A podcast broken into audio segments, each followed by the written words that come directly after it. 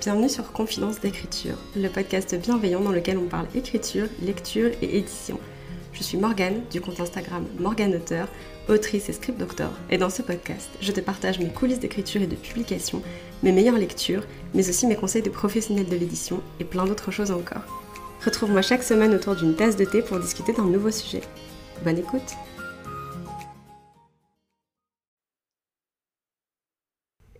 bienvenue sur un nouvel épisode du podcast Confidence d'écriture.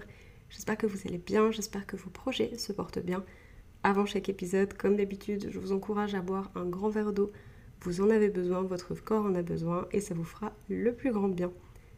Aujourd'hui, on se retrouve pour un épisode un peu spécial puisque je vous présente une interview. C'est la première que je fais sur le podcast. Donc voilà, j'espère que ça vous plaira. En tout cas, moi j'ai passé un excellent moment avec Emlou qui est notre invitée du jour avec laquelle on va discuter d'auto-édition et de son parcours dans l'auto-édition. C'était super intéressant et vraiment j'ai adoré l'écouter parler. Enfin, elle avait vraiment des, des étoiles dans les yeux, c'était trop trop cool. J'espère que ça vous plaira aussi et puis on se retrouve à la fin de l'épisode.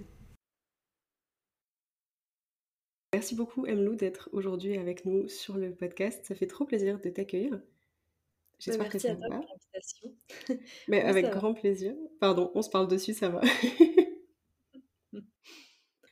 Mais du coup, aujourd'hui, on se retrouve pour parler d'auto-édition et particulièrement de ton parcours euh, en auto-édition avec On notre jeunesse dans la neige. On va commencer par le basique. Est-ce que tu peux te présenter un petit peu et est-ce que tu peux nous présenter ce roman, s'il te plaît? Oui, eh ben, moi je suis Emlou, j'ai 21 ans et je suis une autrice euh, blanche et queer. Euh, j'écris depuis l'âge de 13 ans et j'ai commencé plutôt euh, par de la fantaisie. J'avais besoin de plus de m'évader, de créer des mondes et je me voyais pas du tout écrire du contemporain. Donc c'est seulement en 2019, euh, qui coïncide avec le début de mes études, que j'ai écrit pour la première fois une histoire de contemporain. Et c'est ce projet qu'a donné Ontatura notre jeunesse dans la neige. et c'est donc mon premier roman édité de manière indépendante c'est très cool. Je vibe beaucoup avec le fait de préférer écrire de la SFFF pour euh, un peu l'imaginaire et l'évasion. Oui, ça me paraissait plus simple euh, d'écrire de, l'imaginaire en fait que, que du contemporain parce que j'avais l'impression que le contemporain demandait beaucoup plus de recherche et pour moi, pour écrire du contemporain, il fallait être euh, fidèle à la réalité, etc. Et ça me paraissait trop compliqué. Moi, j'avais juste envie de, de m'évader et de, laisser ma créativité s'exprimer, me faire du bien. Enfin, j'étais vraiment, je suis vraiment le type d'autrice à, écrire au départ pour, pour se faire du bien et, et donc c'était pas, pas du tout prise de tête, c'était une écriture très intuitive, du genre à écrire sans plan, etc. Juste se laisser porter par les personnages, l'univers. Donc c'est vrai qu'au début, le contemporain, ça me paraissait juste pas possible en fait. C'était pas une option. c'est le premier livre qui a été édité du coup. C'est ça que je trouve marrant pour le coup, c'est que c'était pas forcément le projet que, pour lequel tu te sentais à la base et finalement c'est celui qui a pris un peu le pas sur tout le reste. Euh. Oui, c'est ça, totalement. et du coup, de quoi ça parle? Est-ce que tu peux nous raconter un peu, euh, nous pitcher un peu euh, Ontatura alors, dans Ontatura, notre jeunesse dans la neige, on suit six personnages qui sont six amis, qui ont été séparés par leurs études. toutes sont en première année d'études, donc je viens juste de finir le lycée et, euh, se retrouvent pour une semaine de vacances à la montagne. Euh, donc dans mes montagnes dans lesquelles j'ai grandi. Et euh, là, ça se passe à Pralognan-la-Vanoise, donc c'est un petit village pittoresque savoyard. J'avais besoin un peu de mettre dans une ambiance cocooning et de me rappeler la maison. et donc, ces six personnages sont pleins de questionnements sur leur orientation, les études, l'avenir, la construction de soi, dans un groupe, hors du groupe, etc. Et, mais c'est surtout beaucoup de douceur, d'amour et de bienveillance parce que c'est tout ce dont j'avais besoin. Donc, c'est tout ce que j'ai voulu mettre dans ce, dans ce livre. donc, oui, vraiment une bulle de bienveillance. Et l'idée, c'était aussi de qu'elles puissent apprendre à apaiser leurs doutes et leur anxiété euh, en étant là euh, les uns les unes pour les autres. Donc je le vois vraiment comme un roman doudou, euh, comme un plaid en hiver en fait. C'était l'idée. Ça se ressent très bien à la lecture, laisse-moi te le dire. je sais qu'on en a déjà parlé, mais vraiment c'était une bulle de confort à ce niveau-là et J'adore aussi le fait que tes personnages soient là pour se soutenir les uns les unes les autres. Je trouve ça trop chouette et ça fait du bien à lire et du coup, tu disais que ça répondait aussi à des à questionnements du moment où tu l'avais écrit, puisque tu as commencé à l'écrire quand tu es rentrée dans le supérieur? Oui, tout à fait. Comment ça s'est passé l'écriture pour toi? Comment l'idée, elle t'est venue? Est-ce que ça a répondu à un besoin à ce moment-là? Est-ce que tu peux nous parler un peu de alors tout ça? j'avais cette idée dès la terminale, mais c'était pas tant sur, heu, l'aspect réconfortant, douceur et cetera et plus sur l'aspect, heu, exploration de, heu, comment est-ce qu'on construit son futur, hem, en étant adolescent, voire jeune adulte? Parce que du coup, en terminale, je voyais toutes les personnes autour de moi qui avaient des projets super variés.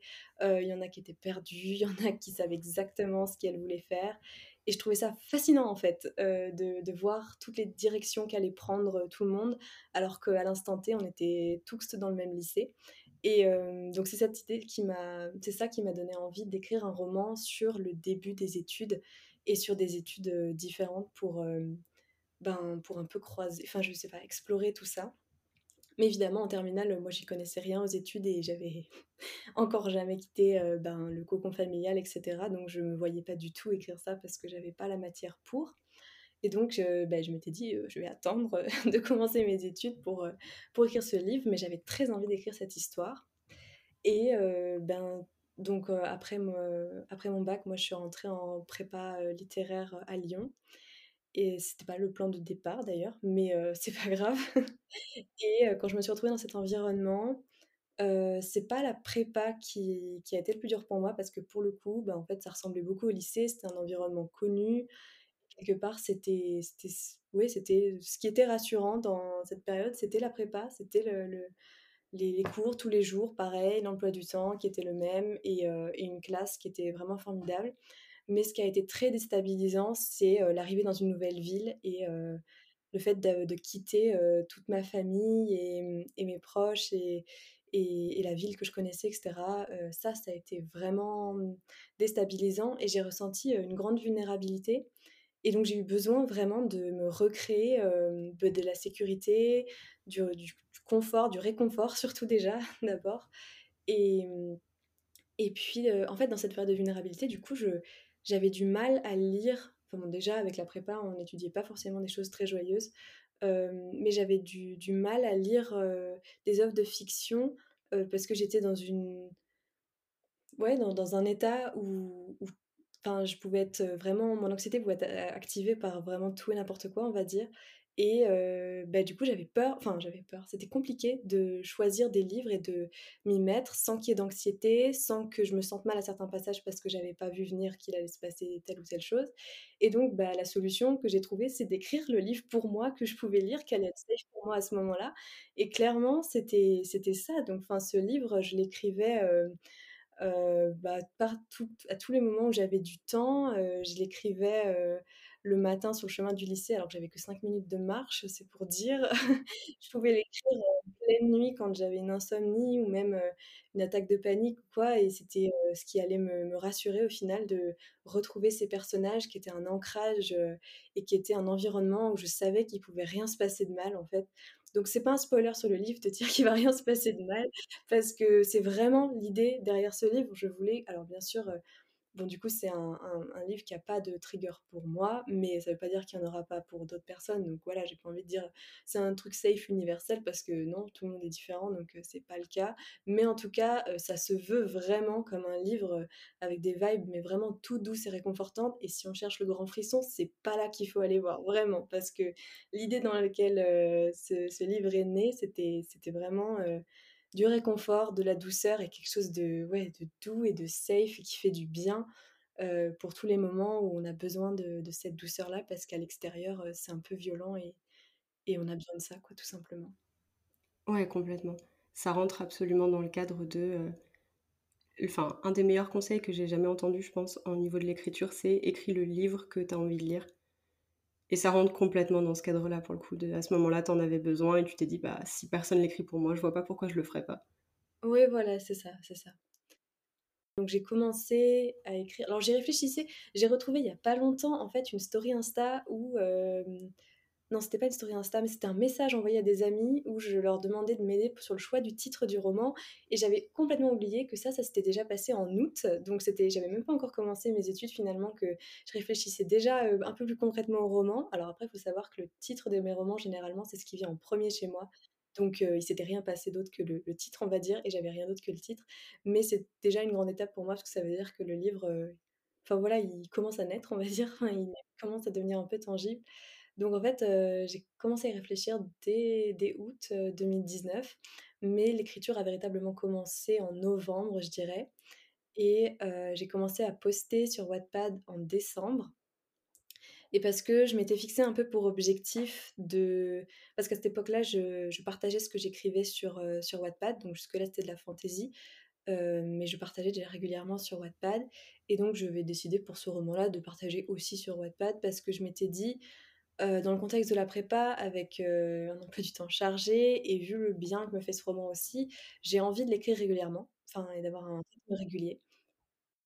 Donc heu, j'ai commencé à publier sur Wattpad et heu, bah, ça a duré toute l'année scolaire, en fait. Donc de décembre 2019 à juin 2019, heu, bah, juin 2020 plutôt, hem, j'ai posté le livre jusqu'à la fin, sur Wattpad et bah, en fait, ça m'a vraiment, vraiment aidée de faire comme ça parce que j'ai eu des retours, auxquels je m'attendais pas spécialement. Enfin, en tout cas, j'avais pas, heu, 3 tonnes de lectrices, mais mmh, les personnes qui étaient là, elles étaient pas mal à fond derrière le roman et ça m'a beaucoup, beaucoup, encouragée et apporté encore plus de douceur et de bienveillance que ce livre, était censé donner au départ. Donc voilà, ça a enrichi, heu, l'expérience d'écriture du 1er jet.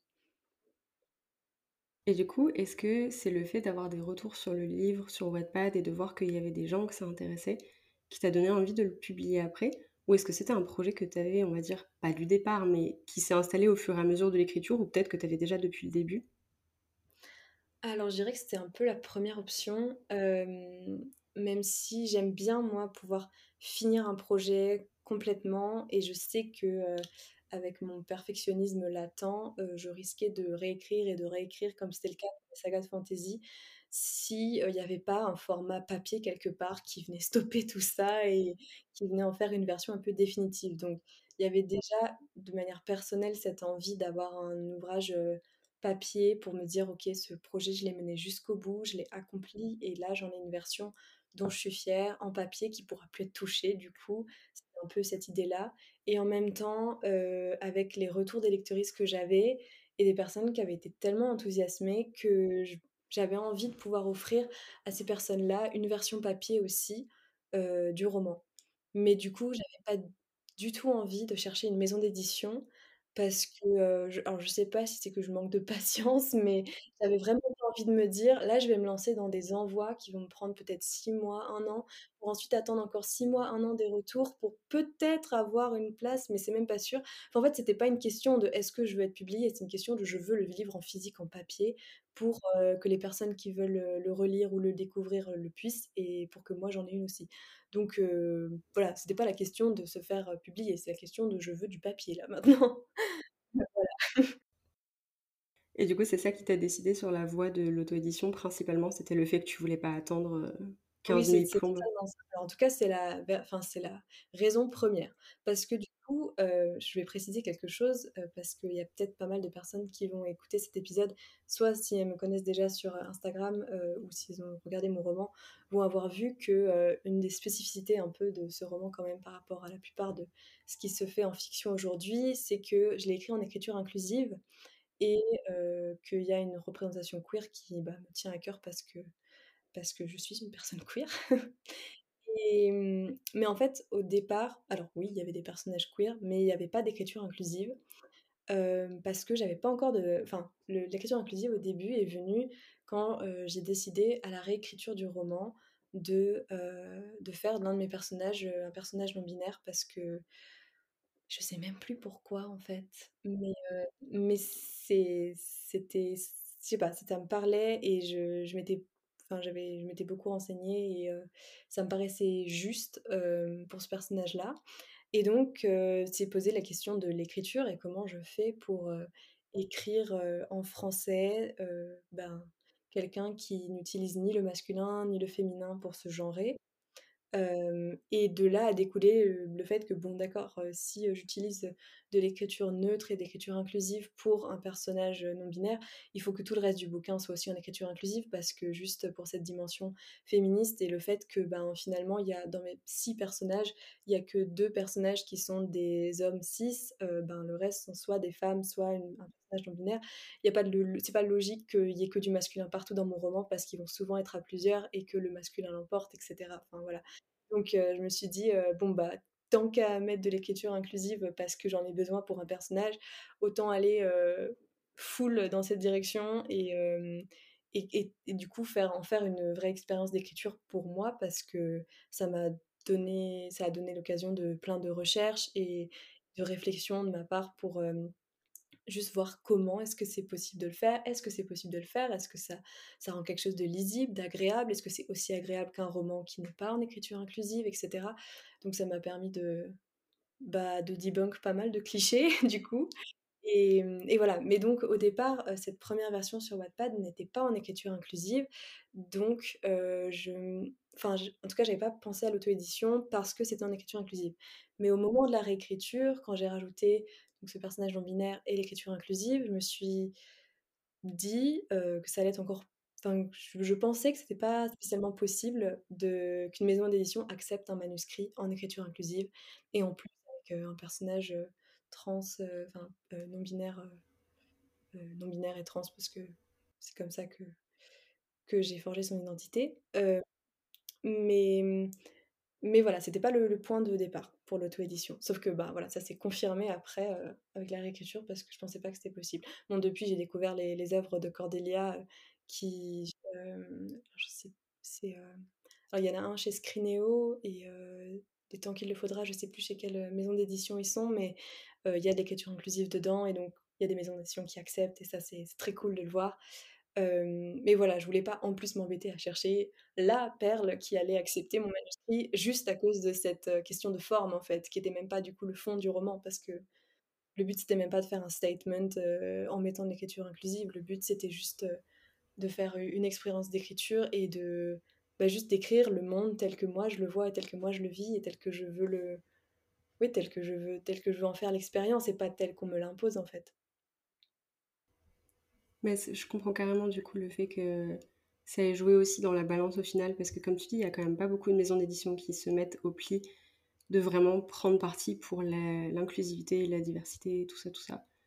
Donc ça aurait pas non plus, heu enfin j'imagine que ça aurait pas non plus aidé tes recherches. Voilà, c'est ça. Je m'étais dit: «Ça va être juste me mettre des bâtons dans les roues» et je savais déjà qu'au départ, heu, j'avais pas spécialement envie d'en faire un best-seller ou que ce soit, heu heu, un livre enfin, j'avais pas envie de le publier pour la reconnaissance sociale ou quoi que ce soit. C'était pour, permettre aux personnes qui l'ont déjà lu sur Wattpad, de pouvoir l'avoir dans leurs mains, en physique.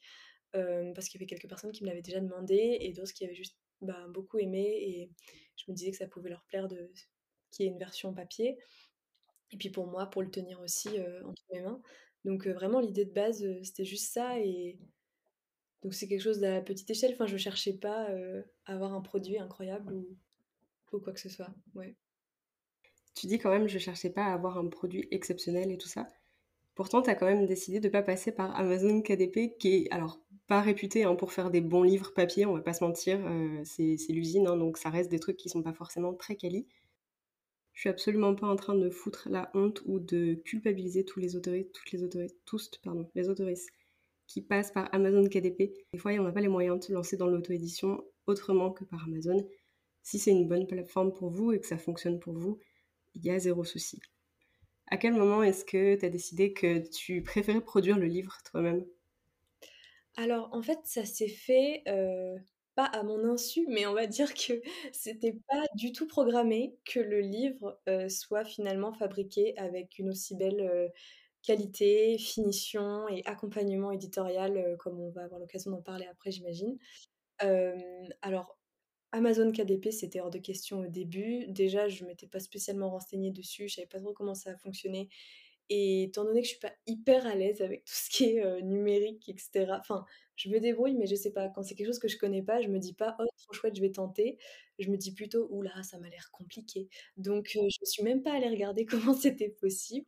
Heu, c'est plutôt qu'au départ, je connaissais seulement les plateformes de, d'impression à la demande, heu, comme, heu, hem, alors Books on Demand, j'ai pas connu tout de suite, mais celui que j'avais en tête avant, où il y avait Lulu par exemple, lulu.com et The Book Edition, voilà, c'est et au début, je pensais le faire imprimer chez The Book Edition parce que, j'avais une, amie autrice qui l'avait fait pour son livre et la qualité était pas, Enfin, c'était pas incroyable, mais enfin, c'était très correct, on va dire, je voulais en faire et donc je m'étais dit: «Bah, c'est pratique», j'ai pas avancé de frais d'impression parce que c'était quand même la grosse question quand on fait l'auto-édition, c'est: «Je finance ça comment?» et donc c'était pour pas me mettre de pression sur, sur l'impression et pour, bah, quand même, distribuer le livre, en papier. Donc au début, je pensais passer je pensais passer par une plateforme, D'impression à la demande, oui et je pensais pas du tout au à la forme que ça a pris finalement. Je soutiens totalement, heu, les pro tous les projets d'auto-édition, quand ils sont faits à partir du cœur et se passer par Amazon, ça passe par Amazon, il y a aucun problème. Enfin, c'est chacun, en fonction de chacun, chacune en fonction de ses préférences et mais moi, je je te dis, enfin, alors oui, je porte pas Amazon dans mon cœur, c'est clair, mais alors en plus, je sais pas, j'avais dû lire un témoignage qui montrait que c'était pas si simple que ça et je m'étais dit tout de suite: «Ouh là là, ça a l'air beaucoup trop compliqué pour moi, je ne vais même pas me renseigner pour savoir comment on fait» et et bah, voilà, en vrai, je voulais passer par quelque chose que j'avais déjà, heu, dont j'avais déjà un peu fait l'expérience en achetant un livre sur une plateforme, d'impression à la demande et j'avais fait imprimer, heu, un autre livre, hem un de mes premiers livres de fantasy, mais tu sais, une version juste pour moi, qui est pas une version commerciale, sur une de ces plateformes et donc du coup, je savais comment ça fonctionnait et ça me faisait moins peur, en fait. C'est tout simple. C'est vraiment la raison de base et puis Marion est arrivée et a tout chamboulé, mais ça, c'est pour la question d'après, j'imagine. La question d'après, c'est effectivement, tu as collaboré avec Miralta Edito pour la publication. Comment est-ce que ça s'est fait? Comment est-ce que entre guillemets, «comment est-ce que vous êtes tombées l'une sur l'autre» et comment vous avez décidé de travailler ensemble?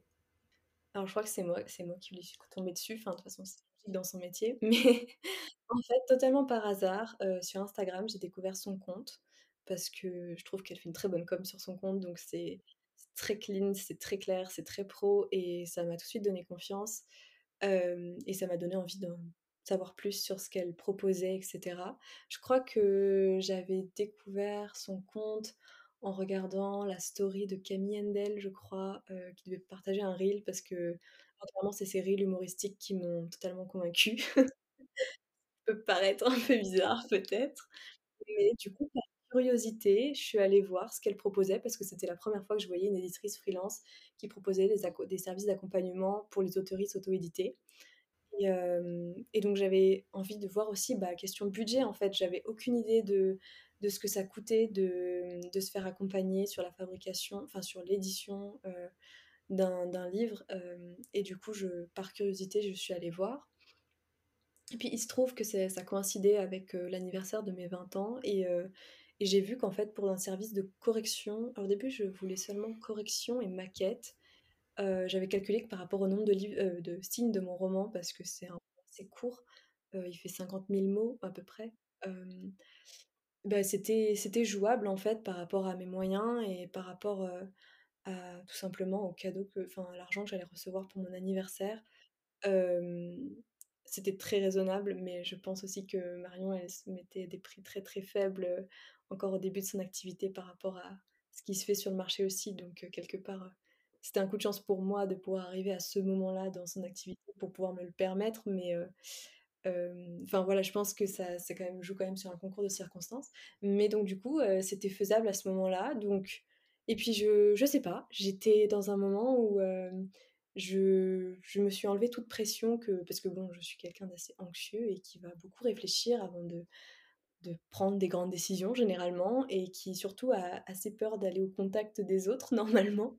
Donc heu, moi envoyer, heu, des mails comme ça à des pros de l'édition, heu, c'est pas du tout, du tout mon genre. Je préfère prévenir au cas où, heu, bah, les auditeuristes se disent: «Ah d'accord, elle c'est qu'elle, elle sait aller facilement, vers les autres». Bah, non, non, pas du tout.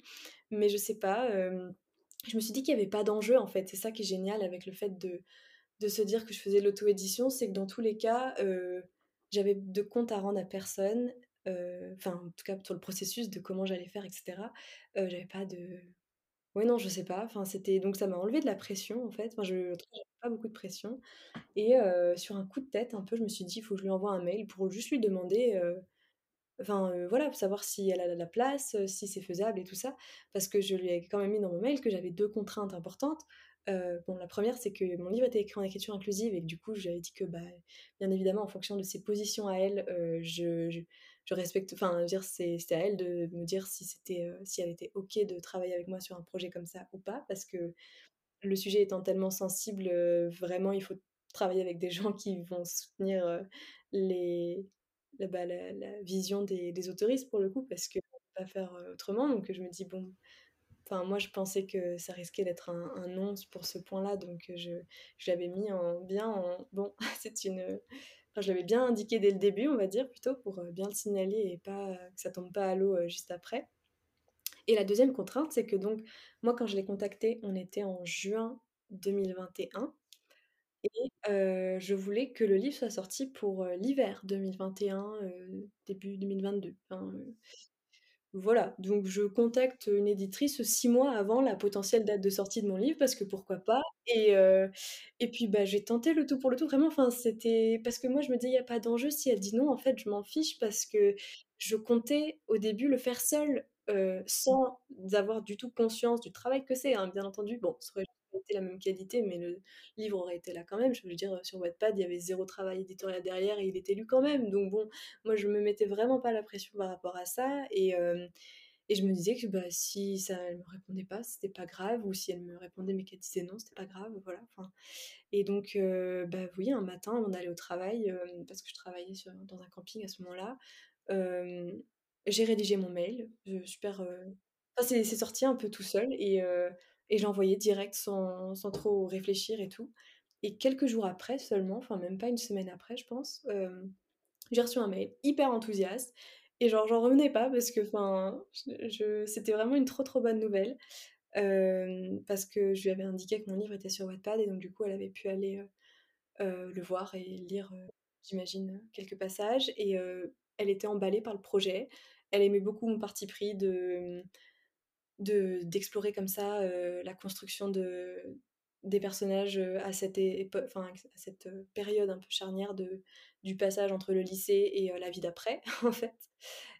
Et mmh et d'utiliser l'écriture inclusive et cetera. Et enfin, elle aimait beaucoup le projet en lui-même. Et donc j'ai été, aux anges, on va pas se mentir, de me dire, «Trop chouette». Enfin surtout en fait, c'était de me dire, «Bah, il y a quelqu'un du monde de l'édition qui donne de la valeur, enfin qui voit de la valeur dans ce que j'écris. Et même si j'attendais pas cette reconnaissance au départ, bah, moi je prends ce qu'on me donne, hein, clairement. Je» donc heu, c'était non, c'était vraiment, hem, un très beau moment, la réception de ce mail puis surtout qu'elle me dise «oui» avec la contrainte, surtout la contrainte de temps en fait, je je m'attendais pas. Elle m'a elle m'avait dit: «Oui, alors ce sera short», enfin il va falloir elle m'a dit: «Oui, ce sera speed, ça ça va être, un peu complexe mais si on tient bien le rétroplanning et cetera, heu, ça doit être faisable». Donc bah, génial.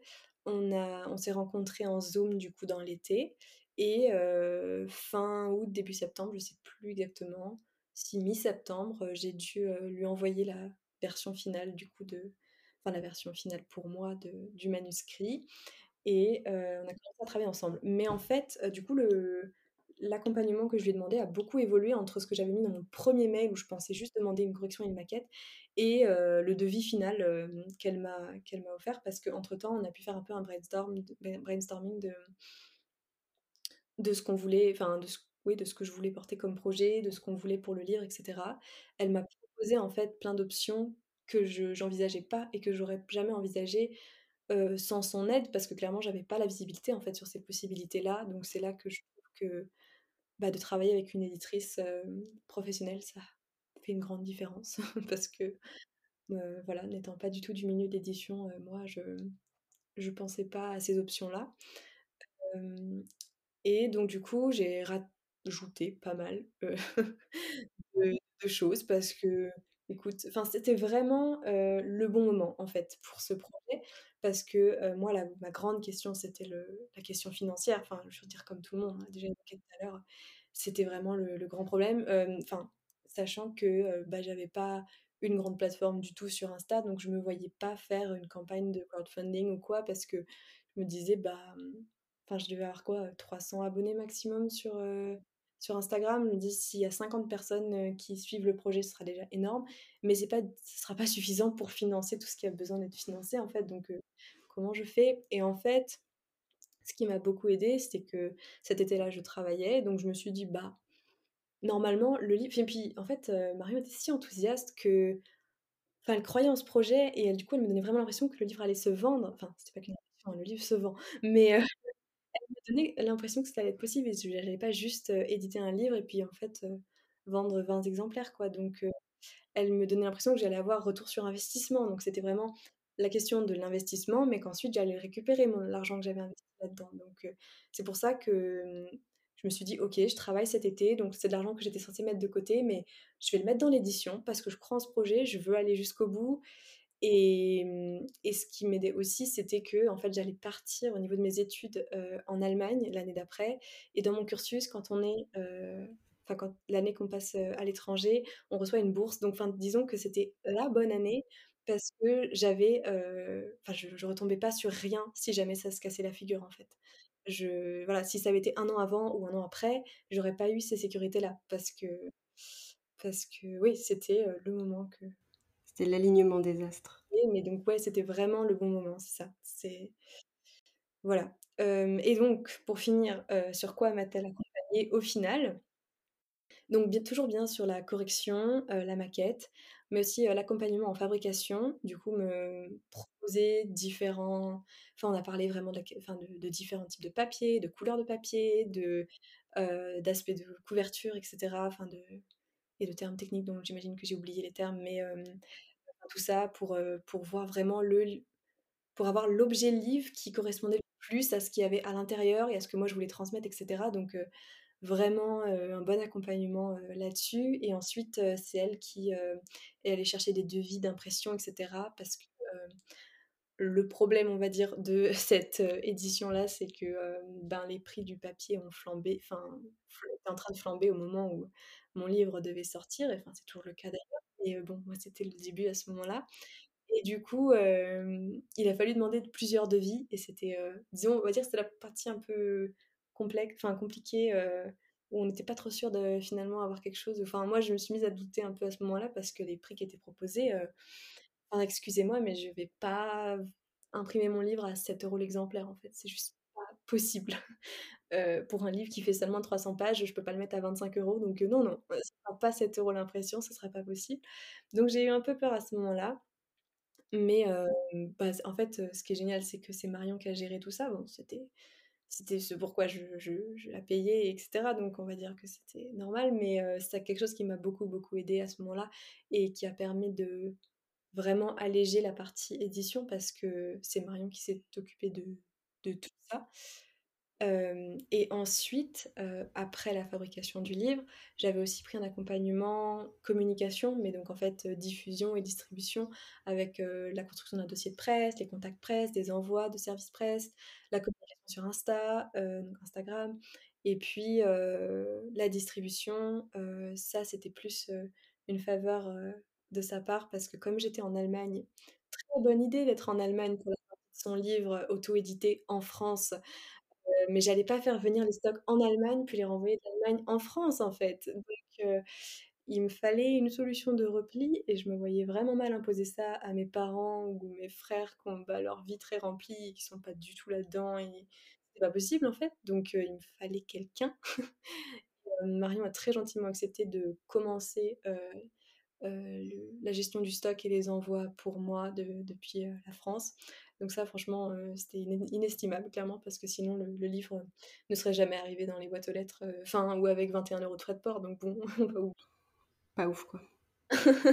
Non, non, voilà et puis de manière plus générale, du coup, Marion, elle a fait la supervision du rétroplanning, de l'enchaînement des étapes, coordination de l'équipe parce que dans la correction, il y avait aussi, une correctrice, Camille, qui a fait l'une des corrections du livre donc voilà, il y avait quand même, une petite équipe et puis il y avait, aussi, Clémentine Dolé, du coup, l'illustratrice de la couverture et puis il y avait, une autre amie qui est, chef et qui est, l'autrice des recettes de cuisine qui sont présentes dans le livre. Donc ça faisait quand même, une petite équipe avec, un petit peu de monde au final à à coordonner et pour avoir des versions finales et cetera, des informations pour l'édition et tout ça. Donc c'est Marion qui s'est occupée de superviser tout ça et voilà, je crois que j'ai fini de décrire à peu près le rôle qu'a eu Édito dans, dans la conception de ce livre, mais du coup, clairement, c'était, un travail, énorme et inestimable et vraiment, vraiment complet, que j'ai pu m'offrir et recevoir, de la part de Marion. Mais ça a dû ça a dû t'enlever une sacrée épine du pied comme tu dis parce que, outre le fait que c'est énormément de travail, qu'il a fallu gérer et coordonner plusieurs personnes, plusieurs prestataires, il y avait aussi l'idée que, bah, toi pendant ce temps tu étais pas en France et en plus tu étais en train de poursuivre tes études. Ce qui fait quand même 2 trucs énormes à gérer en plus de tout le reste heu Totalement. Et heureusement en fait parce que déjà moi je m'attendais pas à ce que ce soit aussi dur de partir vivre à l'étranger pour la 1re fois comme ça. Et en plus en étant dans le supérieur et en étudiant tout en allemand alors que j'étais même pas encore forcément très fluent en allemand, heu, à ce moment-là. Donc enfin bref, heu, juste, heu, s'il y avait pas de livre, heu, la vie était déjà, pas, très, très simple dans cette période. Alors, mais quelque part le livre c'était aussi ma bouffée d'oxygène et ce qui me rapportait à quelque chose de connu parce que bon, bah, mon livre je le connaissais sur le bout des doigts et c'était toujours un univers rassurant et cetera et en plus le projet était hyper excitant donc ça m'a apporté beaucoup de choses mais c'est sûr que, heu, si si j'avais pas travaillé avec Mirata Édito, le livre serait pas sorti en décembre 2021, c'était pas Bah, sans même parler du fait que le planning était short pour travailler avec une éditrice, tu vois? Heu, si tu avais été toute seule, c'était impossible, genre 6 mois pour sortir un bouquin, ça l'aurait pas fait.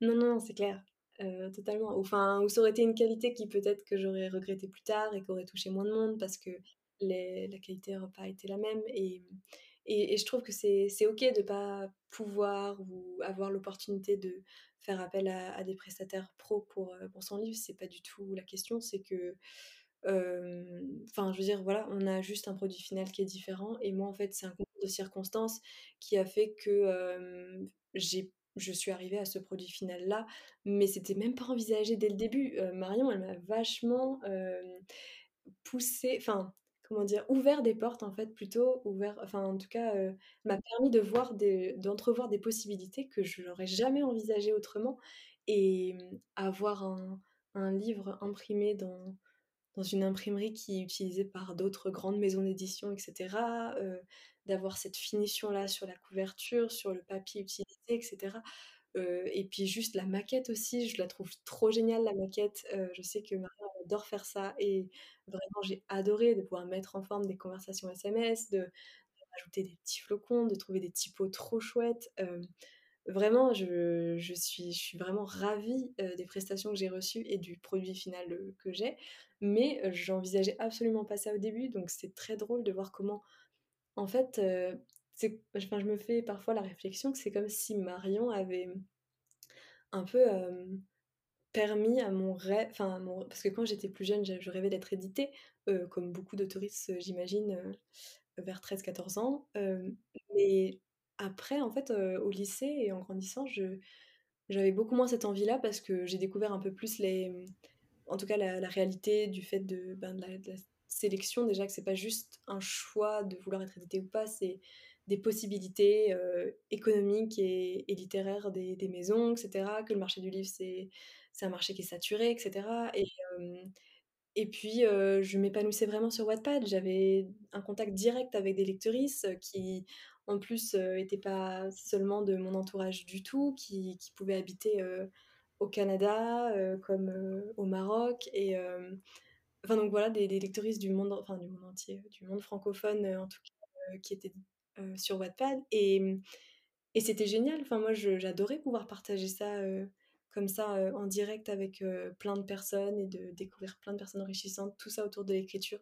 Donc j'avais plutôt envie d'être éditée, même si j'aimais toujours beaucoup le concept de d'avoir son livre papier, d'avoir son livre en librairie, tout ça, c'est quand même voilà, c'est beau, mais ça me faisait plus tant rêver qu'avant. Et en fait, heu, quelque part, Marion, avec toutes ses idées et la vision qu'elle avait pour, heu, ce projet de le porter toujours plus haut, toujours plus loin et bah, elle a fait un peu renaître ce rêve, j'ai l'impression et donc je trouve ça trop beau, en fait, heu, rétrospectivement. Enfin déjà, pendant, c'était trop bien. À chaque heu, je sortais, la tête pleine d'ét enfin les yeux pleins pleins d'étoiles et la remplie de de trop trop de trop belles images donc c'était vraiment très cool. Mais oui, c'est l'idée que que j'ai maintenant que c'est ça, elle a fait renaître mon rêve, heu, d'édition alors que c'était pas ce qui était prévu au départ. En gros, elle t'a un peu mis, heu, enfin, elle t'a un peu ouvert les yeux sur toutes les possibilités que tu pouvais faire, heu, toi-même pour faire de ton livre, le livre, que tu voulais, quoi. Et que j'avais même pas imaginé, en fait, mais qui qui sonne tellement juste et tellement bien, une fois que c'est là, en fait. Ouais, de ouf. J'ai une question là-dessus du coup, enfin une question là-dessus. Tu disais d'ê d'être imprimée, heu, dans une imprimerie qui imprime des j'ai dit «imprimer» 3 fois dans la même phrase, mais donc dans une imprimerie qui s'occupe de d'ouvrages de grandes maisons. À moins que je dise une bêtise, mais j'avais consulté les crédits, le bouquin a été imprimé en France, il me semble? Oui. C'était un truc qui vous tenait particulièrement à cœur? Heu, oui, hem, bah, en fait, Marion, elle demande toujours, quand elle commence à accompagner, quelqu'un sur, la fabrication de son livre, heu, à cerner les attentes et cetera. Elle a tout de suite compris que moi j'avais des valeurs quand même, de d'éthique et et des enfin de être un peu éco-responsable, dans la fabrication du livre et cetera, qui étaient importantes pour moi et donc du coup, hem, d'aller chercher un produit de de qualité et qui soit qui vienne pas de l'autre bout de de la planète parce que ça ça pas de sens pour moi. Hem, enfin je je je me voyais vraiment pas vendre un livre, qui aurait été imprimé, heu, à plus de 1000 ou 2000 kilomètres, heu, de chez moi, en fait. C'était pas c'était pas possible, heu, mais donc du coup, oui, le livre, il a été imprimé à côté de Bordeaux. Et le papier, il vient des Vosges, enfin c'est du papier Clairefontaine. Donc voilà, c'est ça vient de France, enfin ça pourrait ne pas être totalement français et quand même européen, ça ça m'aurait allé mais je suis très contente que du coup ce soit ce soit français. Tu m'étonnes. Là, j'avais trouvé parce que du coup, bon, des formations professionnelles, mais je check forcément tous les crédits et tous les remerciements et tous les trucs dans les livres et particulièrement dans les livres auto-édités, ça fait toujours plaisir de voir que le travail a été fait avec une équipe et qu'il y a des crédits pour l'imprimante, enfin pour les imprimeurs et tout ça. Enfin, je trouve ça toujours super intéressant à checker et voir un petit peu, bah, comment ça s'est fait, par où le livre est passé, tout ça donc heu, j'ai trouvé ça très cool effectivement que que vous ayez fait attention à ça et que c'était un engagement de votre part. C'est très cool. Mmh. Oui, bah, quelque part, enfin, au début de l'aventure, pour moi, c'était quelque chose de non négociable. Enfin, il fallait que ce soit le plus, proche possible, le plus éthique possible, et le plus éco-responsable possible. Mais j'avoue que quand même avec la crise du papier, qu'on subit de plein fouet, et juste l'augmentation des prix, énormes, ben, j'en suis venue à reconsidérer alors pas, totalement du tout, hein, mais juste à me dire que, ben, en fait, je suis étudiante, mon livre ne m'apporte absolument pas de revenus, dans le sens où je suis encore à rembourser ce que j'ai engagé pour l'édition, même si, je me rapproche de la fin et je serai enfin, j'ai aucun doute sur le fait de tout rembourser, mais c'est plutôt que, bah, j'ai pas, de fonds à mettre dans, un investissement, de papier de très bonne qualité aujourd'hui parce que les prix continuent d'augmenter et et je disons que alors qu'avant j'aurais pu avoir peut-être un peu de jugement pour, pour des personnes qui font pas attention ou pour des personnes qui font attention, mais qui ont quand même choisi de une solution moins chère, plutôt que plus éthique. Mais juste aujourd'hui avec le prix du papier, enfin je veux dire en fait on fait comme on peut. Enfin c'est, le le système est tellement complexe, on peut pas toujours avoir, la meilleure version, mais c'est aussi quelque chose que je déconstruis moi parce que je suis toujours, dans ce perfectionnisme et cetera de, bah, j'ai des valeurs, il faut que je les respecte à 300% et et ça m'a appris aussi peut-être un peu de souplesse par rapport à ça, à me dire que est-ce ouais, c'est OK de d'être un peu moins dur avec soi-même de temps en temps et sur cet aspect aspect comme sur plein d'autres aspects, hein, d'ailleurs là on parle d'impression, mais c'est juste pour dire que voilà maintenant je je je shamerais personne d'aller, faire imprimer son livre, de manière beaucoup moins chère, en Europe de l'Est ou voire, ailleurs, qui a des coûts d'impression beaucoup moins élevés que ce qu'on a aujourd'hui en France ou en Europe parce que, mmh parce que ça devient juste très compliqué en fait de d'avoir quelque chose aujourd'hui, pour un prix, abordable en fait. Ouais, il y a aussi ce truc du, enfin, tu tu pas une grande maison d'édition, en fait. Je veux dire, tu pas l pas non plus une entreprise full entreprise, tu pas pas d'argent à réinjecter, heu, là, tout de suite, dans une impression qui coûte aussi cher. Enfin, c'est un investissement qui est, pour les autoristes auto-édités, qui est de plus en plus enfin, quasiment impossible à faire, heu, soyons honnêtes. Je je comprends. Parce que moi, j'avais regardé, je me renseignais justement sur l'impression, donc j'avais regardé notamment les crédits de ton livre pour voir un peu, ben, par où vous étiez passé et tout je me suis vite rendu compte que j'allais être obligée de faire imprimer sur, heu, bah, une des plateformes les moins chères du marché. Ça me saoule un peu, mais vu le prix de revient, je me dis: «Bah, je vais juste pas pouvoir faire autrement, en fait, sinon le livre ne vivra jamais, quoi». C'est ça, c'est ça.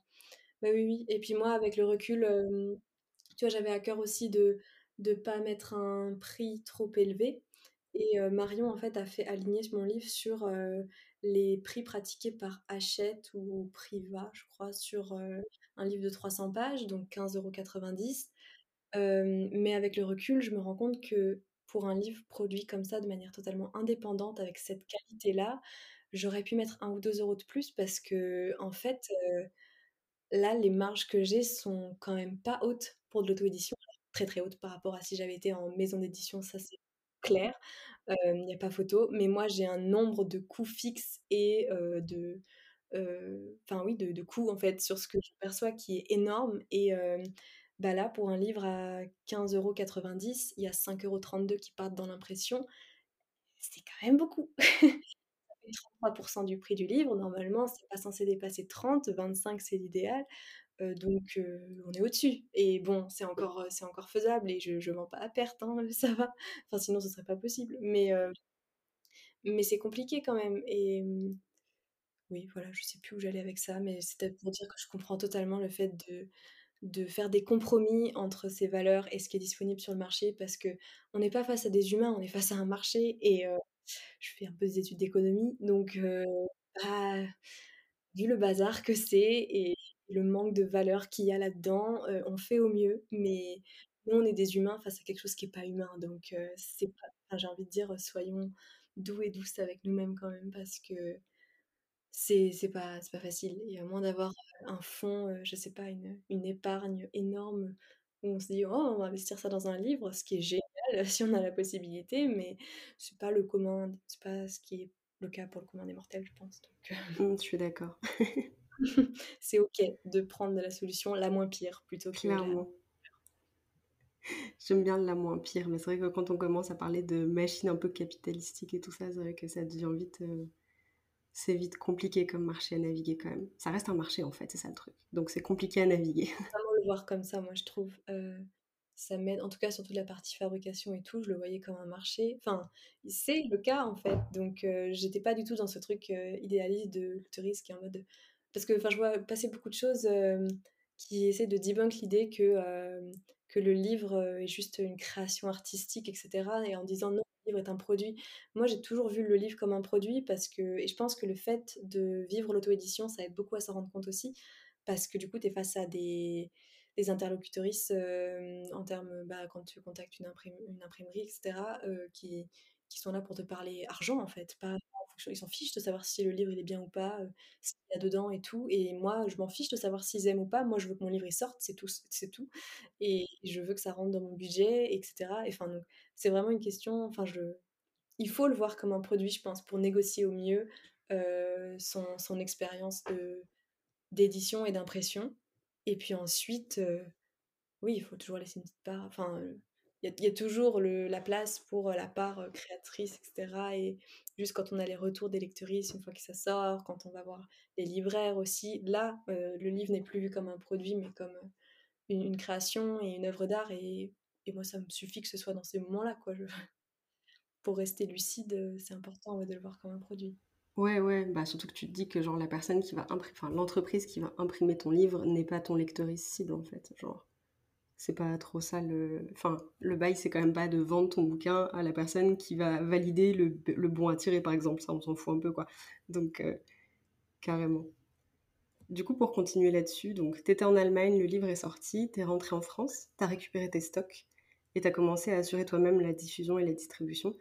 9 mois après, comment ça se passe au niveau des ventes, comment ça se passe au niveau de la distribution en librairie, ce genre de choses? Je sais que tu as mis en place pas mal de trucs, j'ai très envie de savoir un petit peu comment ça se passe. Oui, oui, oui et j'étais très enthousiaste de de mettre plein de choses en place parce qu'il y a un moment un peu après la sortie où je me suis dit: «Heu, je fais quoi enfin, est-ce que c'est ça suffi enfin, ça se finit là» entre guillemets, c'est j'ai fait le plus gros et maintenant il se passe plus rien? Ou est-ce qu'au contraire, en fait, ça ce serait pas le début de tout, en fait? Et à partir de là, du coup, j'ai commencé à avoir plein d'idées. Bon, le truc, c'est que j'étais toujours, en Allemagne et j'avais mon semestre, et c'était compliqué et il fallait bosser enfin, j'étais vraiment, je me suis un peu surmenée à ce moment-là donc c'était compliqué de tout mettre en place d'un coup et j'ai dû faire une petite pause.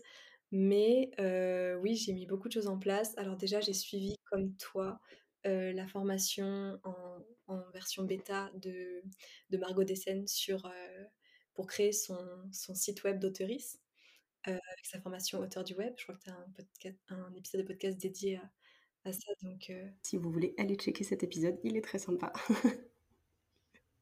Et donc ben, ça, c'était génial parce que c'est encore une fois quelque chose, enfin une formation du coup à moindre coût, enfin une formation enfin une formation du coup, mais c'est du coup une création de site web à moindre coût qui donne des compétences, qui me fait monter en compétences et qui en même temps me permet d'être totalement autonome sur avoir une plateforme à moi. Mais tu le disais très bien dans ton épisode, dans lequel tu peux tout contrôler et que tu gères toi-même.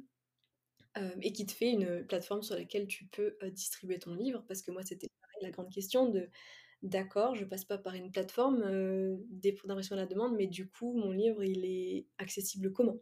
pour, pour les personnes qui veulent le lire? Donc j'ai créé mon site web, c'est mlou.fr et j'ai créé une boutique, et le livre est disponible dessus. Donc ça fonctionne, très bien. C'est juste que là, cet été, j'ai pas fait, une communication incroyable pour inciter les gens à acheter mon livre, heu, parce que bon, c'est l'été et à part enfin, j'ai quand même pas mal de lectrices qui trouvaient que c'était une enfin, qui l'ont lu cet été et qui qui trouvaient que c'était pas mal finalement d'avoir une lecture rafraîchissante, heu, dans cet été particulière. Mais bon, disons que c'est pas non plus alors oui, c'est mon argument de vente d'été de: «Tenez, heu, ça va vous rafraîchir», de passer une semaine, à la à la neige et en plein hiver, dans l'hiver savoyard. Mais heu, bon, disons que c'est pas la période, heu, super propice non plus pour le livre, heu, quand même, hein. Donc j'ai pas insisté là-dessus. Mais c'est là et le site, il fonctionne et mmh, bon, j'ai envie de le mettre à jour, mais j'ai pas eu le temps pour mes courtes vacances là d'août, donc heu, c'est pas grave. Parce que j'apprends à prendre plus le temps et à me dire que si, heu, je fais pas tout ce qui était sur ma to do list qui était prévu, c'est pas c'est pas grave en fait, le monde tourne toujours, pardon pour le donc voilà, il y a mon site sur lequel on peut se procurer mon roman. C'est je trouve ça génial d'ailleurs parce que j'ai, mmh, j'ai mis des options enfin, il y a plusieurs options de d'envoi. Il faut que j'en rajoute d'ailleurs parce qu'il y a une option géniale qui est, alors pour les pour les étrangers, de, hem, timbres. Comment ça s'appelle déjà? C'est pas livret brochure ou un truc du genre? C'est ça, les timbres livrets brochures pour, heu heu, partager la culture française, heu, c'est ça l'idée à la base. Mais donc du coup, qui fait des des frais de port, très, très très, très faibles pour, les lectrices étrangers. Donc ça, c'est très cool parce que sinon, c'est quand même super, super cher la poste. Mais j'ai réussi à rajouter les options mondial relais il y a pas longtemps. J'étais contente parce que c'était compliqué au début, mais ça, c'est tout c'est moi l'informatique. Donc je suis fière d'avoir réussi. Mais donc voilà, il y a plusieurs options d'envoi et j'ai récemment rajouté un plugin.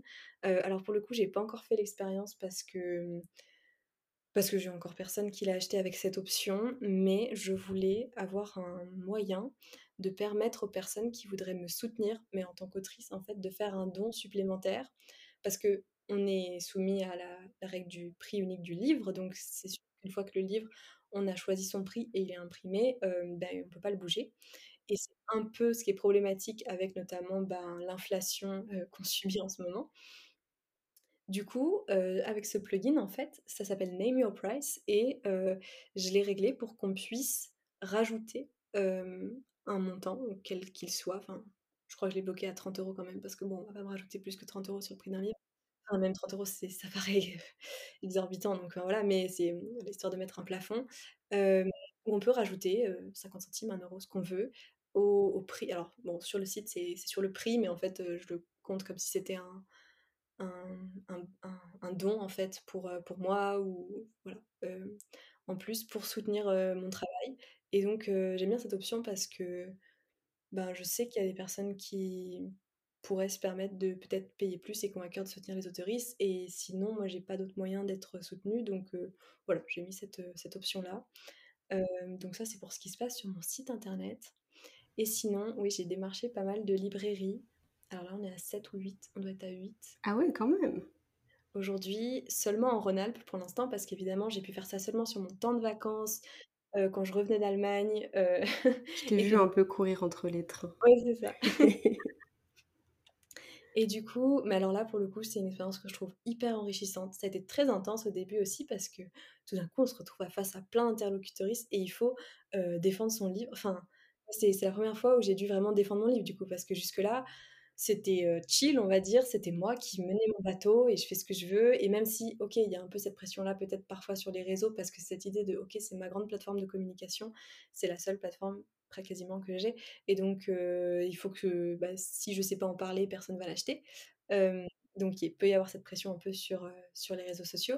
Mais là, pour le coup, c'était des personnes physiques, des personnes du monde du livre, et à qui il fallait que je vende suffisamment mon livre pour que ces personnes aient envie de les mettre dans leur rayon et d'offrir cette vitrine, qui est quand même géniale, aux personnes qui visitent les librairies. Quoi.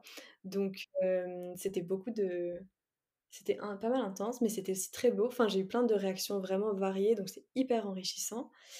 Et ouais, du coup, le livre aujourd'hui, il est disponible bah, donc à Aix-les-Bains, c'est ma ville, c'est la ville où, je suis située chez mes parents. mais maintenant, ils veulent être aussi à Chambéry. Chambéry a mis tellement longtemps à me répondre, mais c'est ça qui je trouve, c'est que j'ai eu des librairies à Annecy qui m'ont dit oui tout de suite. Et dans la semaine, je suis allée les voir, je donne les livres, ils étaient emballés et c'était fait. Et il y a la librairie à Chambéry où le livre va être disponible, par exemple, que j'ai contacté, qui m'a répondu de manière favorable pour que j'apporte le livre et que les libraires aient le temps de le lire pour me donner leur retour, parce que c'est ça dépend. Il y a des librairies qui veulent lire le livre avant, d'autres non. Celle-là souhaitait le lire, donc j'ai apporté le livre. Et ensuite, bah, j'ai pas eu de réponse pendant plusieurs mois. Je les ai contactés en janvier. J'ai dû les relancer en mars, puis en avril. Et, et, en fait, c'est là que je me rends compte que, à quel point les libraires sont débordés, parce que j'avais des personnes adorables au téléphone, mais juste elles n'avaient pas eu le temps de le lire. Et j'imagine bien que de toute façon, les autoristes auto-édités passent après le reste quand même. Donc, disons que je désespérais pas d'une réponse, mais je m'attendais, enfin, je comptais pas spécialement sur cette librairie-là, alors qu'en plus, elle est quand même stratégique, je trouve, parce qu'elle est située juste à côté de mon ancien lycée, donc je peux totalement euh, parler à des profs, etc., pour qu'ils en parlent à leurs élèves, et c'est quand même, voilà, s'il y a un livre plus local que ça, euh, on peut faire beaucoup mieux. Et c'est, euh, bah, j'ai partagé en story il y a pas longtemps, ces derniers, enfin, il y a deux trois jours, là, je sais plus trop, j'ai rappelé la librairie et la libraire m'a annoncé qu'elle avait lu mon livre et d'ailleurs elle pensait m'avoir contacté mais qu'elle avait oublié, enfin bref, peu importe, mais et qu'elle était sur bah oui, elle prendrait avec plaisir mon livre sur ses rayons, donc bah, j'étais emballée, c'est super. mais voilà, du coup c'est super intéressant de voir bah, les différents fonctionnements des librairies, que globalement il faut être persévérant et ne pas hésiter à insister, donc euh, pour travailler sa confiance en soi et son affirmation de soi, c'est on peut pas faire meilleur exercice, je pense, parce que moi j'ai pas trop l'habitude et mmh, j'ai toujours peur de déranger. Enfin, forcément de déranger, mais voilà, j'ai ouais non, j'ai pas envie d'aller embêter les gens. Sauf que mon livre, si je vais pas embêter les libraires, il va pas se vendre en librairie, clairement. Il y a personne qui va le faire pour moi si je le fais pas. et, et, donc, bah, c'est très enrichissant de ce point de vue-là j'ai eu un seul refus et c'était de la part d'une libraire qui ne souhaitait pas encourager l'écriture inclusive. Je l'ai vu passer celle-là. Mais c'est pas grave. Parce qu'en plus, c'est à Annecy et il y a déjà deux autres librairies qui l'ont prise. Donc bon, c'est une belle ville, Annecy. C'est une belle, enfin, c'est plutôt une petite ville quand même. Donc c'est pas très grave s'il y a que deux librairies sur trois ou quatre qui l'ont. Enfin, je veux dire, c'est déjà. C'est déjà bien. Voilà. Et puis alors l'endroit où il se vend comme des petits pains, bah, c'est Pralognon Lavanoise où je suis allée du coup le mettre. Et là, parce que la plupart des librairies prennent, je sais pas, entre 3 et 5 exemplaires à la fois. Et à Pralognon, on m'en a demandé 10 d'un coup. Et ils se sont vendus dans la saison. Et donc là, il faut que j'en ramène 10. Et je trouve ça juste trop bien. De ouf, c'est génial. Voilà, donc ça c'est bon par contre à Pralognan, ils étaient déçus que j'ai pas mis le nom de Pralognan dans le la 4e de couverture. Ouais, ouais, ça aurait vendu encore mieux. C'est ça, mais bon, pour le coup, heu, enfin on y avait réfléchi parce que dans le le résumé, heu, qui était disponible sur Wattpad, je je mettais, heu, Pralognan la Vanoise parce que je me disais, heu: «Ça fait un nom un peu pittoresque, c'est drôle». Mais Marion, elle s'est dit que d'un point de vue marketing, Pralognan la Vanoise, tout le monde connaît pas spécialement et c'est pas un élément, tellement important de l'histoire finalement. C'est juste, cool pour les personnes qui connaissent et et puis parce que, bah, le lieu en lui-même se prête totalement à l'histoire donc voilà, c'est important en soi, mais disons que c'est pas un élément clé de l'intrigue et donc du coup, c'était pas si stratégique que ça, pour le vendre à l'échelle, nationale, on va dire, en fait. C'est super intéressant de voir qu'au niveau local, oh bah, du coup, elles sont déçues qu'il y ait pas le nom du village dedans. Mais voilà, ça c'est des petites, anecdotes. Il aurait fallu, comment? Une petite page à la fin, présentation du village, présentation des des trucs, du comment? Du Ouais, setting. ouais. Ouais, bah, j'avais envoyé en fait, heu, quand j'étais à la Pralognan, du coup, j'avais, hem, j'avais fait tamponner un un livre par, heu, l'office du tourisme et puis je leur avais pris des petites brochures et tout sur, les sentiers de raquettes, les ce qu'on peut faire en hiver, à Pralognan et tout ça et quand j'avais fait un concours Insta, je sais plus trop, en mars, je crois, pour faire gagner, un roman et puis pour faire gagner des des goodies autour du roman, bah, j'avais mis toutes ces brochures et tout, puis, bah, le livre tamponné, c'était celui qui était à Hem, à gagner et hem, moi j'avais trouvé ça trop drôle, moi j'adore faire ça parce que je trouve que ça rajoute des petites touches, d'authenticité et de se plonger encore plus dans l'univers pour le coup, ça c'est quelque chose que, la la fantaisie ne peut pas enlever au contemporain pour le coup, Ou alors vraiment, tu un bestiaire de dragon et tu mets, Oui, heu, une petite page, heu, du bestiaire dans ton truc, mais c'est vrai que c'est pas aussi pittoresque que d'avoir vraiment le dépliant avec bah, les tu guides de randonnée. rendre un jour pour, heu, vérifier si du coup tu peux faire ce sentier-là ou si, tu peux voir ce cette chose-là. Tu sais, des fois, quand tu vas dans un Airbnb dans une région qui est pas du tout la tienne et que tu vois que c'est un truc un peu type, je pense typiquement, heu, au gîte, par exemple, dans le Jura, c'est des petits chalets un peu jurassiens et tout. Il y a souvent des guides aussi avec des trucs très spécifiques du Jura et des fois, il y a des des petites genre: «Voici un échantillon de savon du Jura» et toi, tu es là: «C'est trop mignon!» genre C'est ça, c'est ça. et là, je trouve ça genre juste adorable parce que ça rajoute vachement de bah, en fait, vachement une ambiance et aussi un service client, un service lectrice qui est différent, heu, je trouve ça adorable. Et du coup, la question d'après, ça va être au niveau de la crise du papier, donc on en parlait. Qu'est-ce que tu as prévu pour la suite du roman? Parce que là, il se vend bien.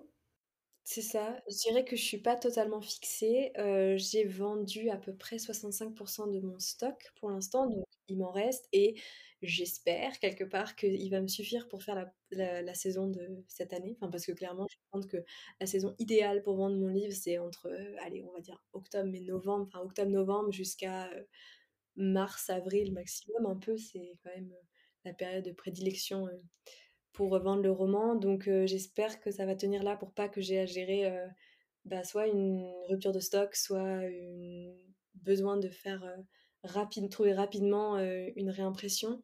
Parce que j'aimerais beaucoup pouvoir faire des comparatifs de devis et cetera, heu, avant de lancer une prochaine impression.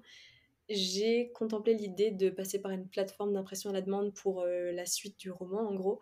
Mais il y a 2 choses qui me chiffonnaient. La première, bon, bah, c'est que la qualité ne serait pas la même et le livre n'aurait pas le même aspect que le reste, heu, des exemplaires. Alors à la fois, je me disais: «Bon, bah, ça ferait un petit peu une, une édition, limi limitée et spéciale, de la première impression» et donc voilà, c'est pas pas si grave. Mais bon, j'aime quand même beaucoup le livre, à quoi il ressemble aujourd'hui et je me dis: «C'est dommage qu'il s'arrête, aux exemplaires qui ont été imprimés pour la première fois».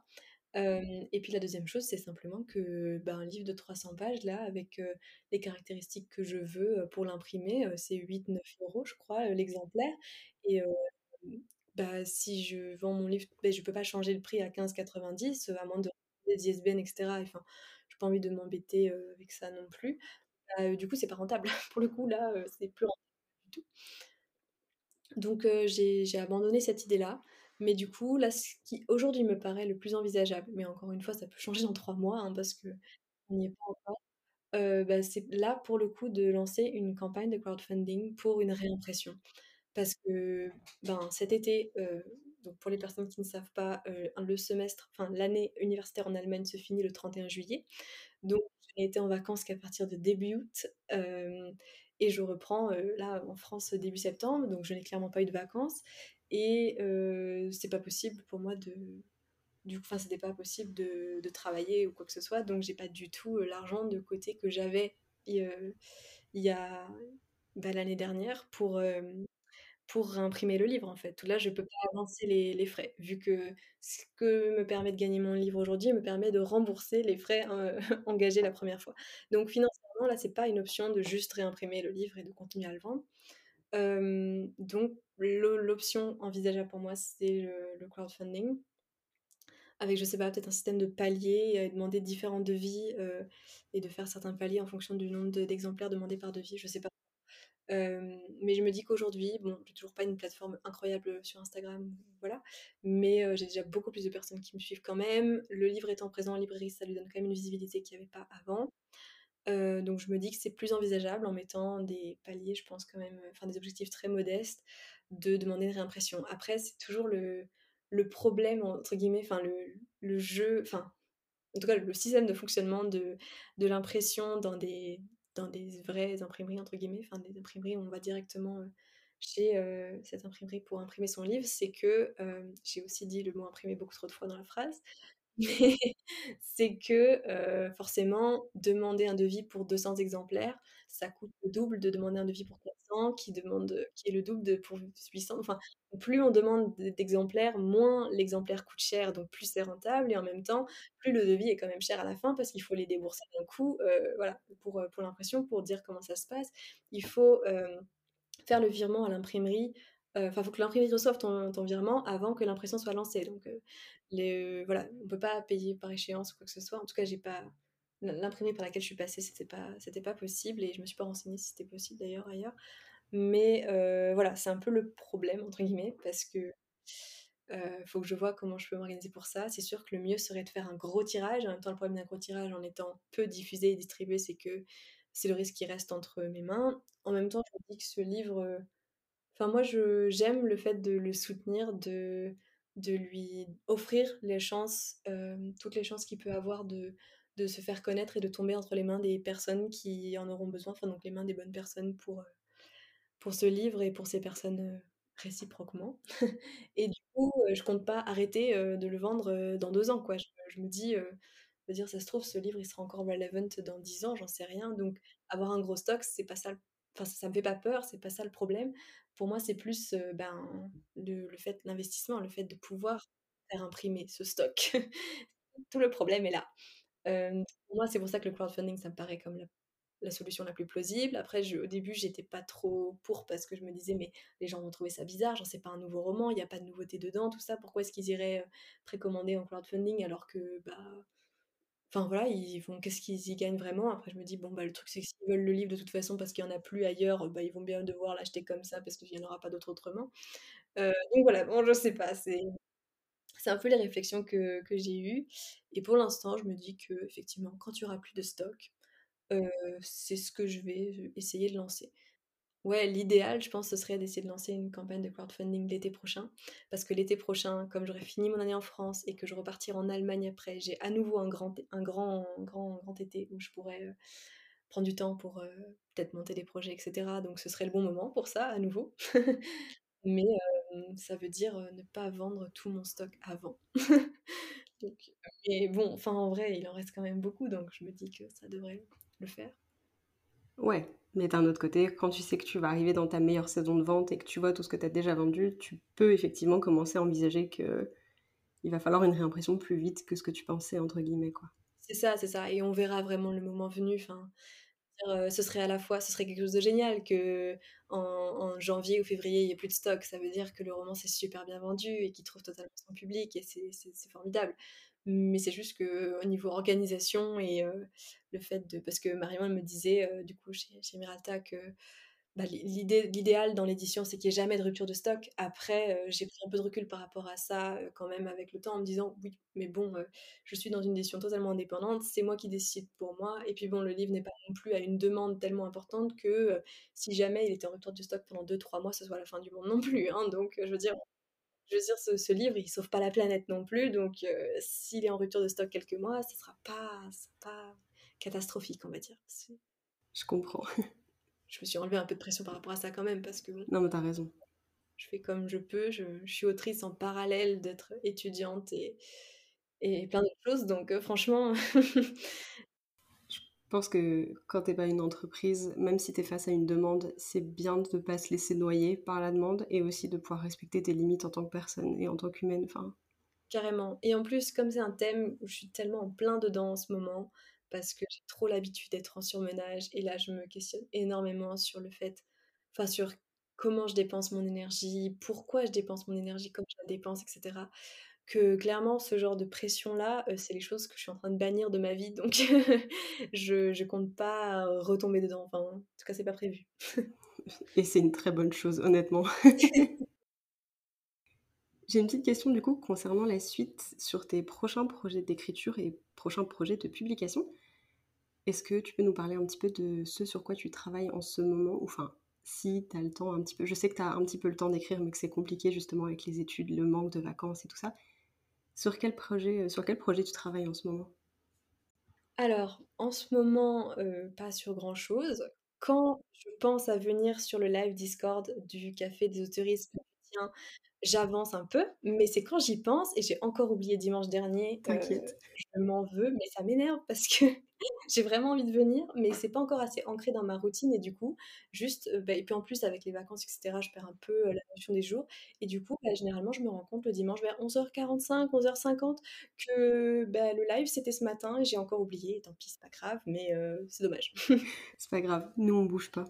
Mais du coup, bah, mon roman n'avance pas trop non plus, heu, en attendant.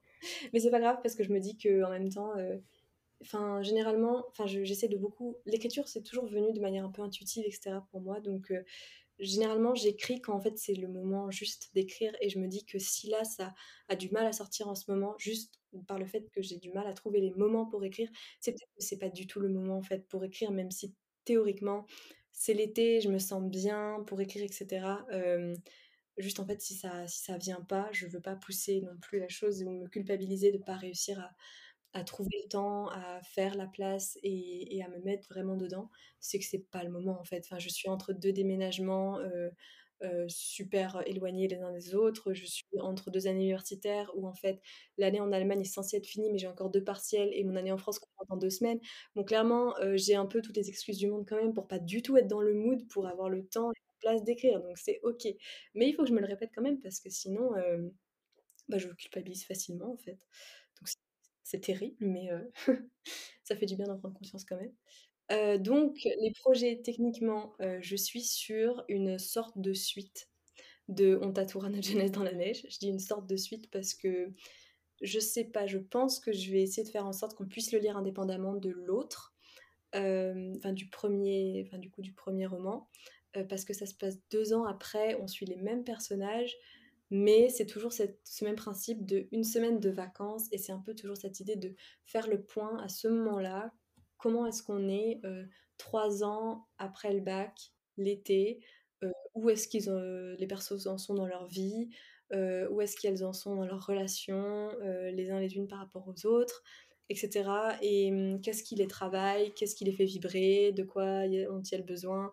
Et le cadre aussi dans lequel je le mets parce que là, par contre, on sera toujours en Savoie, évidemment, mais on sera cette fois-ci dans le Beaufortin, donc une autre, enfin une autre région quoi, et dans le petit village de Beaufort.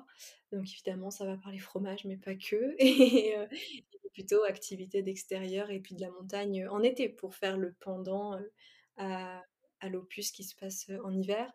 Et mmh, ouais, je sais pas, dans l'idée, j'aimerais beaucoup que ça puisse se lire, voilà, un peu indépendamment l'un de l'autre pour que, en gros, on puisse un peu choisir si on veut lire la version hiver ou la version été. Mais en même temps, c'est pas 2 versions d'une même histoire non plus parce que les questionnements et le cheminement des personnages va être très différent à ces 2 périodes parce que, mmh, c'est je l'utilise vraiment comme le miroir de ce que moi je traverse, hem, à ces moments-là. Et donc du coup, hem, ben, ce 2 ans et demi après On tatouera notre jeunesse dans la neige, c'est là où j'en suis aujourd'hui dans mes études et donc du coup, chaque personnage incarne un petit peu, heu, des, mmh, problématiques et des thématiques que j'explore moi en ce moment dans ma vie ou que j'ai explorées. Hem, j'ai notamment envie de pas mal parler de la façon dont on dont les étudiants, étudiantes ont pu vivre, heu, les confinements successifs, heu, et cetera. Parce que je sais que c'est un peu la grande question qui peut, travailler les autoristes de contemporain en ce moment, c'est est-ce qu'on intègre, les situations des crises sanitaires, et cetera, qui qui ont un peu chamboulé les modes de vie, qui étaient avant avant la pandémie? Et alors moi, du coup, bah, le roman se passe pas à ce moment-là. Disons qu'on en est à peu près enfin la solution la situation a beaucoup évolué depuis, le début, mais j'ai envie de prendre en compte, en fait, ça dans leur, dans leur évolution et et de voir, bah, les différents challenges que ça a amené, pour elles, heu, à ce moment-là. Donc voilà, je parle d'un aspect un peu négatif pour le coup qui se passe, mais il y a aussi plein d'autres trucs parce que du coup, heu, bah, il y a des persos qui ont eu des projets, il y a des persos dont les relations ont évolué et et donc je ça me fait trop plaisir de les retrouver, mais là clairement en fait, ouais, j'ai pas trop l'énergie de m'y consacrer pleinement. Donc je peux pas vraiment au début j'avais envie de de me donner un peu une deadline quand même et de pour, heu, pour que ça puisse sortir pas, heu, 5-10 ans après le 1er tome. Mais en fait, heu, maintenant je me suis enlevé cette pression aussi parce que je me suis rendu compte que, bah, mine de rien, même si c'était une petite chose, bah, ça prenait quand même de la place et ça faisait du poids sur mes épaules et j'avais envie de j'avais besoin de m'enlever ça, de m'enlever le plus de poids possible. Donc je donne plus de de date potentielle de fin d'écriture et encore moins de sortie. Vraiment, hem, ça on verra quand ce sera le moment. Heu, pour l'instant, je vais essayer juste de retrouver le plaisir de l'écriture parce que quand quand j'écris et que que j'arrive à me plonger dedans, je passe des bons moments, mais pour l'instant, c'est juste que c'est un peu rare, on va dire. Ouais, je vois ce que tu veux dire. Mais c'est hyper intéressant, je m'étais pas du tout posé les questions de comment la situation sanitaire et comment la pandémie pouvait impacter le le le du contemporain et des romans contemporains. Donc c'est cool, heu, que ce soit entré dans ton cheminement et que ce soit quelque chose, heu, bah, qui va se voir dans l'évolution des personnages. C'est hyper intéressant, je trouve. Et je trouve pas ça négatif ou ou tu vois, ou tristoun ou quoi, parce que finalement, bah, à l'échelle, heu, enfin, je veux dire, à notre échelle, c'est ça a été difficile à vivre et c'est toujours parfois compliqué, mais je pense que je vais pas dire il y a du positif à tirer de ça parce que genre c'est horrible de dire ça, déjà. Et je pense que pour toutes les personnes qui l'ont très mal vécu, c'est OK aussi. Enfin, il y a pas de il y avait pas de leçon à tirer de la pandémie, donc si vous en avez pas tiré, c'est OK. Mais je trouve qu'il y a un truc réconfortant aussi à lire du après et des personnages qui vont bien malgré ce qui s'est passé et tout.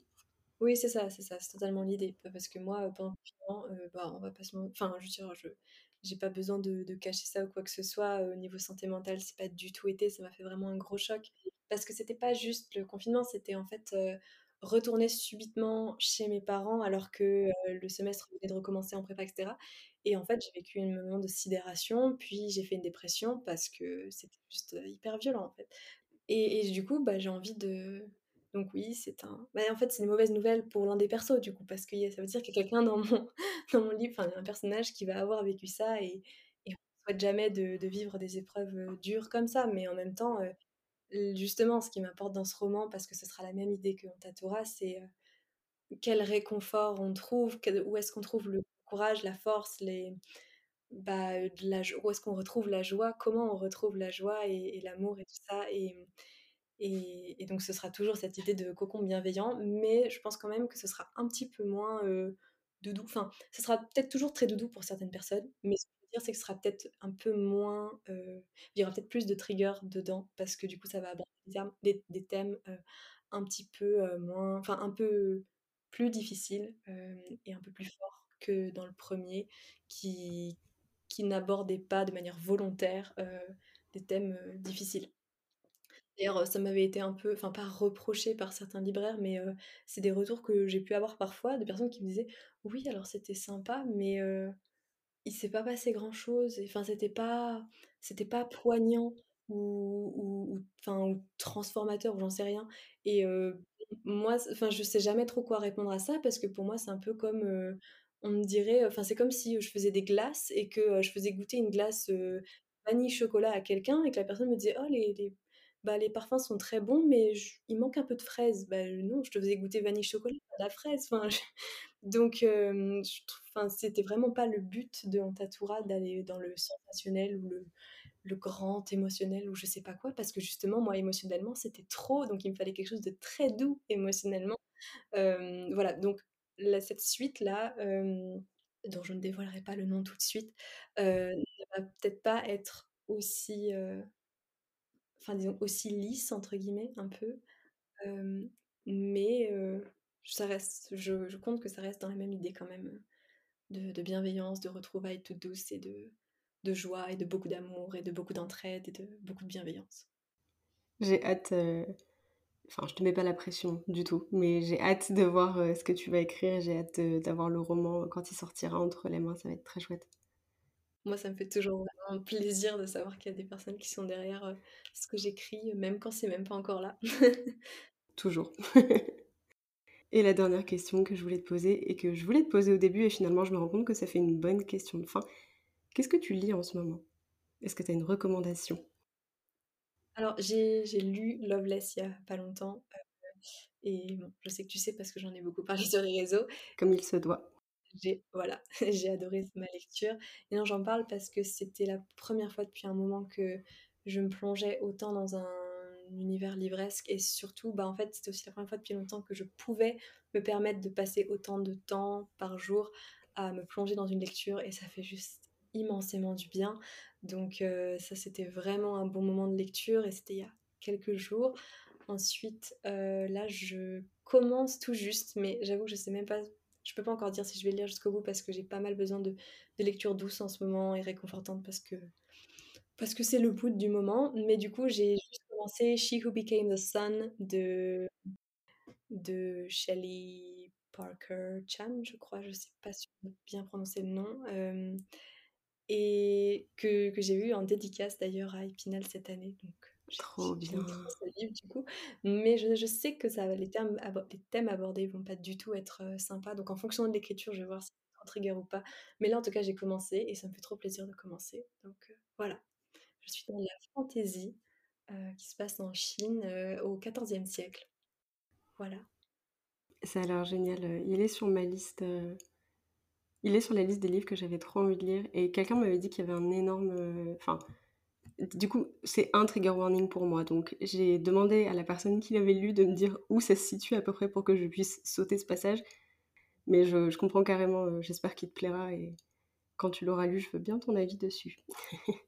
Et ben, ce sera peut-être pas tout de suite du coup, mais en tout cas, j'ai très hâte de pouvoir être suffisamment dans, dans un espace où je pourrais apprécier la lecture. Écoute, je te propose du coup effectivement qu'on s'arrête là. On a beaucoup discuté, c'était super intéressant. Bah, c'était super intéressant pour moi aussi, franchement. Merci beaucoup de m'avoir invité. Ça m'a fait énormément plaisir de te recevoir. Et puis, bah, écoute, je te dis à une prochaine si jamais l'occasion se représente qu'on discute ensemble sur le podcast et passe une très très belle journée. Merci beaucoup et bonne journée à tout le monde. Merci beaucoup d'avoir écouté cette interview. J'espère qu'elle vous a plu. Comme je vous le disais au début de l'épisode, moi j'ai adoré discuter avec Emlou et la recevoir sur le podcast. Ça m'a fait vraiment plaisir et ça m'a donné envie d'enregistrer encore plus d'interviews et ça tombe bien puisque j'ai une liste de personnes avec qui j'ai envie de discuter sur le podcast et de sujets que j'ai envie de vous présenter en compagnie de ces personnes. En attendant, je vais pas trop m'éterniser. Je vous dis à la semaine prochaine et surtout, bonne écriture.